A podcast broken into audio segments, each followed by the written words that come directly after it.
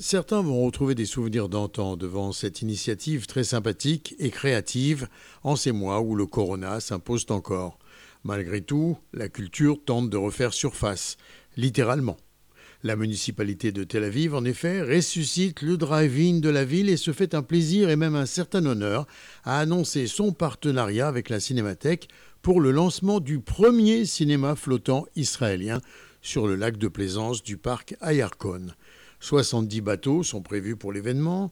Ils seront à la disposition des cinéphiles adultes et enfants qui souhaiteraient profiter d'une nuit de divertissement cinématographique sous les étoiles. Les mesures de distanciation sociale seront respectées, les bateaux seront distants de 2 mètres les uns des autres, et ils se maintiendront constamment orientés face à un grand écran. Les films au programme, répartis en 8 séances, comprennent des films adaptés aux familles et quatre séances qui concerneront plus directement les adultes.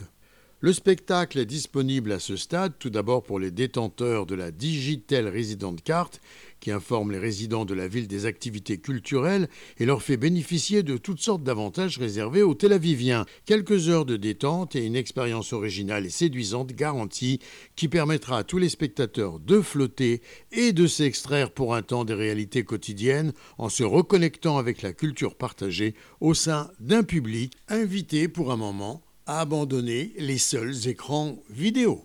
Gérard Benamou de Tel Aviv pour RCJ.